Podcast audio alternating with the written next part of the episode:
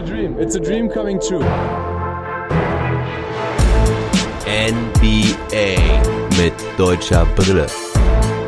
Von und mit dem einzig wahren Philly Fiddler.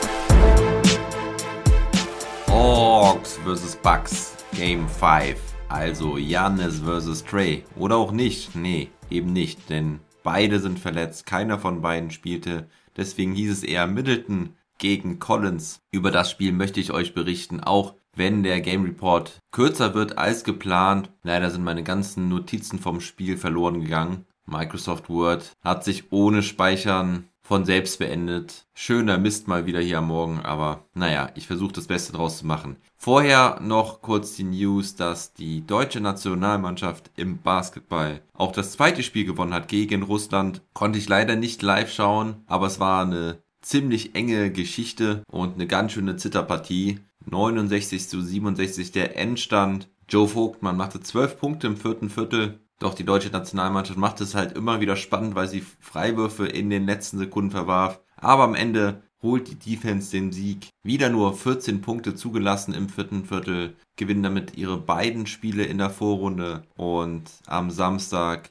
heißt der Gegner im Halbfinale dann schon Kroatien, denn die haben es auch nur gerade so geschafft, ins Halbfinale zu kommen. Hatten ja das erste Spiel gegen Brasilien verloren. Brasilien dann gegen Tunesien geworden, relativ klar. Also Brasilien scheint doch wohl die stärkste Mannschaft in dieser Olympia-Quali-Gruppe in Split zu sein. Kroatien gewann dann am späten Abend nur knapp mit 75 zu 70 gegen die Tunesier. Mario Hezonja rettete die Kroaten mit seinen 27 Punkten. Aber schauen wir gerade nochmal auf den Boxscore der deutschen Nationalmannschaft. Ausgeglichene Teamleistung wieder. Joe Vogtmann mit 13 Punkten und 7 Rebounds. Mo Wagner mit 12. Giffey und Saibu jeweils mit 11. Saibu hatte dazu noch 3 Assists und 2 Steals. Giffey, der einzige, der mehr als einen Dreier traf. 3 von 5 hatte er. Und Isaac Bonga spielte nicht. Der war wohl verletzt, laut Spox. Sonst kamen alle Akteure zum Einsatz. Und ich bin gespannt, ob die Deutschen am Samstag die Kroaten schlagen können und am Sonntag dann ins Finale einziehen können.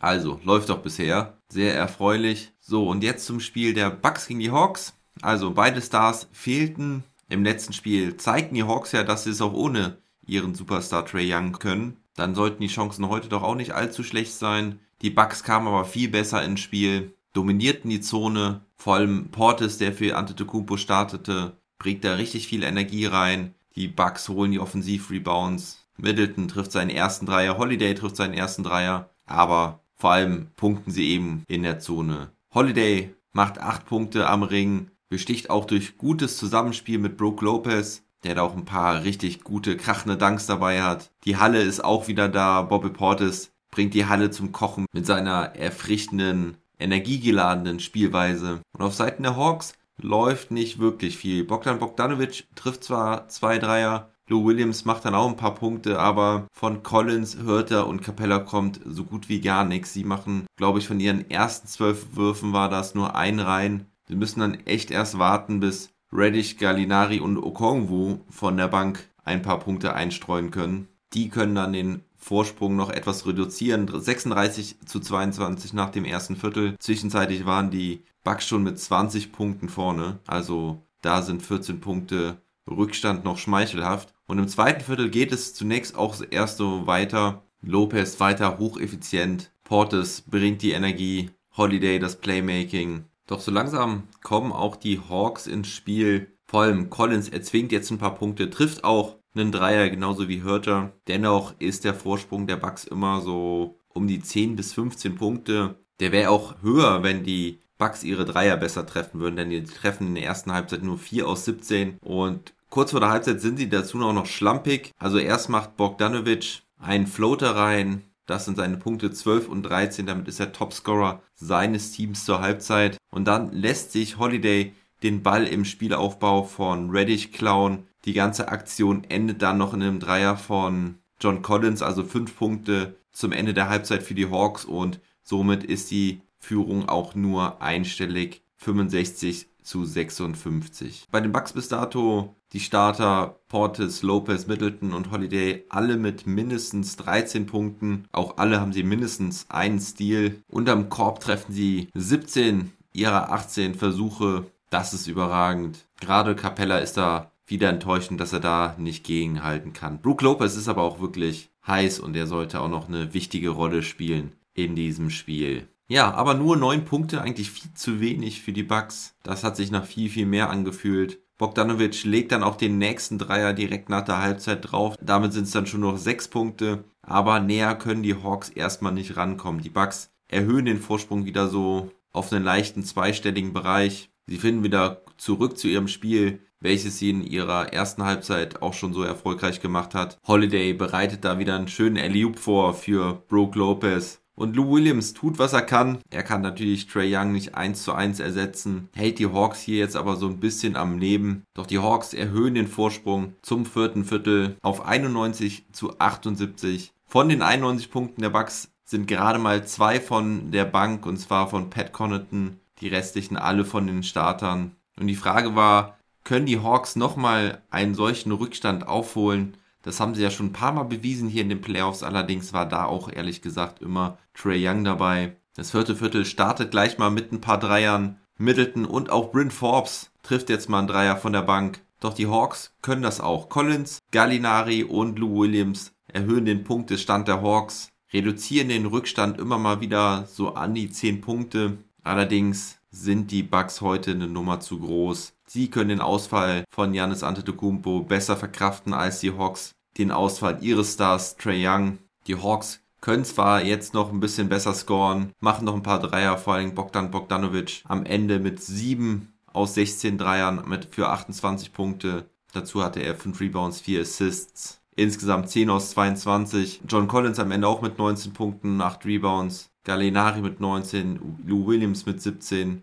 Die Quoten sind alle passabel, doch das reicht eben nicht, denn die Big Men der Bucks dominieren das Spiel. Holiday, der Playmaker. Middleton relativ unauffällig mit seinen 26 Punkten, 13 Rebounds, 8 Assists. Doch das ist natürlich mehr als solide. Er traf 10 aus 20, spielte fast 45 Minuten. Doch wer erwartet hat, dass er dieses Spiel gewinnt für die Bucks, der war getäuscht, denn die Bucks haben dieses Spiel wirklich als Team gewonnen. Jeder erfüllt seine Rolle. Holiday mit 25 Punkten und 13 Assists. Bobby Portis mit 22 Punkten, 8 Rebounds, 3 Assists, 3 Steals. Die Quote nicht so überragend mit 9 aus 20, aber die Energie, die der Kerl bringt, ist einfach Gold wert. Und seine 22 Punkte sind Playoff Career High. Ebenso ein Playoff Career High hat Brooke Lopez mit 33 Punkten. Er vor allem hocheffizient mit 14 aus 18. Seine zwei Dreierversuche trafen nicht das Ziel, aber das zeigt halt auch, wie dominant er unterm Ring war.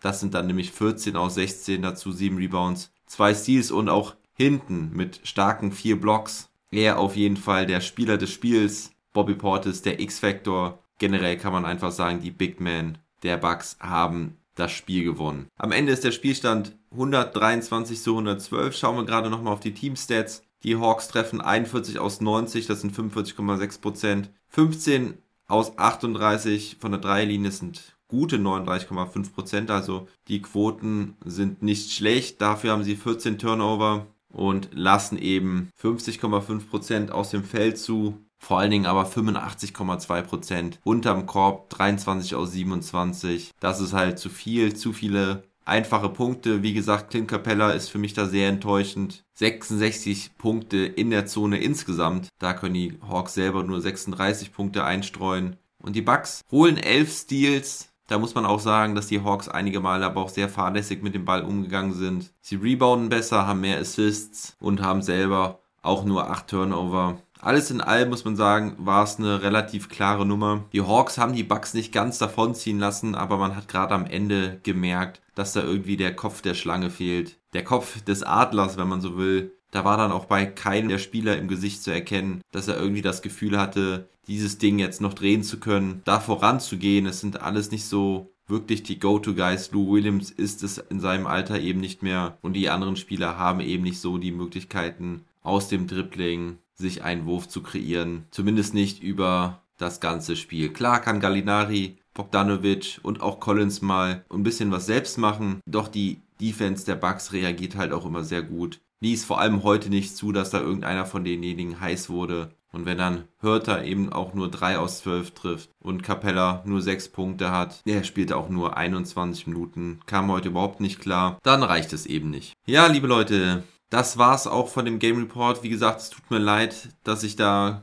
nicht mehr Zahlen und nicht mehr Detailtiefe leisten kann. Das funktioniert ohne Notizen leider nicht. Jetzt geht's erstmal ins Wochenende. Heute ist ja kein Spiel. Spiel 6 der Hawks gegen die Bucks ist dann am Samstag. Der Finalist aus dem Westen, die Phoenix Suns, die können sich erstmal ein bisschen ausruhen. Es ist noch nichts bekannt, ob Janis oder Trey zu Spiel 6 wieder zurück sein werden. Ich gehe mal davon aus, dass Trey Young irgendwie spielen wird. Bei Janis weiß ich es nicht. Vielleicht gibt man ihm noch ein bisschen Pause, wobei er während dem ganzen Spiel am Spielfeldrand stand. Also sah es nicht so aus, als hätte er irgendwelche größeren Probleme. Von Trey Young kann man das nicht unbedingt behaupten. Ihn habe ich nicht einmal stehen sehen. Und hier mit dem Pod geht's am Sonntag oder Montag weiter. Das weiß ich noch nicht, wie ich das genau machen werde. Das hängt auch ein bisschen davon ab, ob wir noch ein Spiel 7 haben werden oder nicht. Ich bin auf jeden Fall am Sonntag zum Talk verabredet mit dem Matt von, von Talking the Game. Mit dem werde ich um alles Mögliche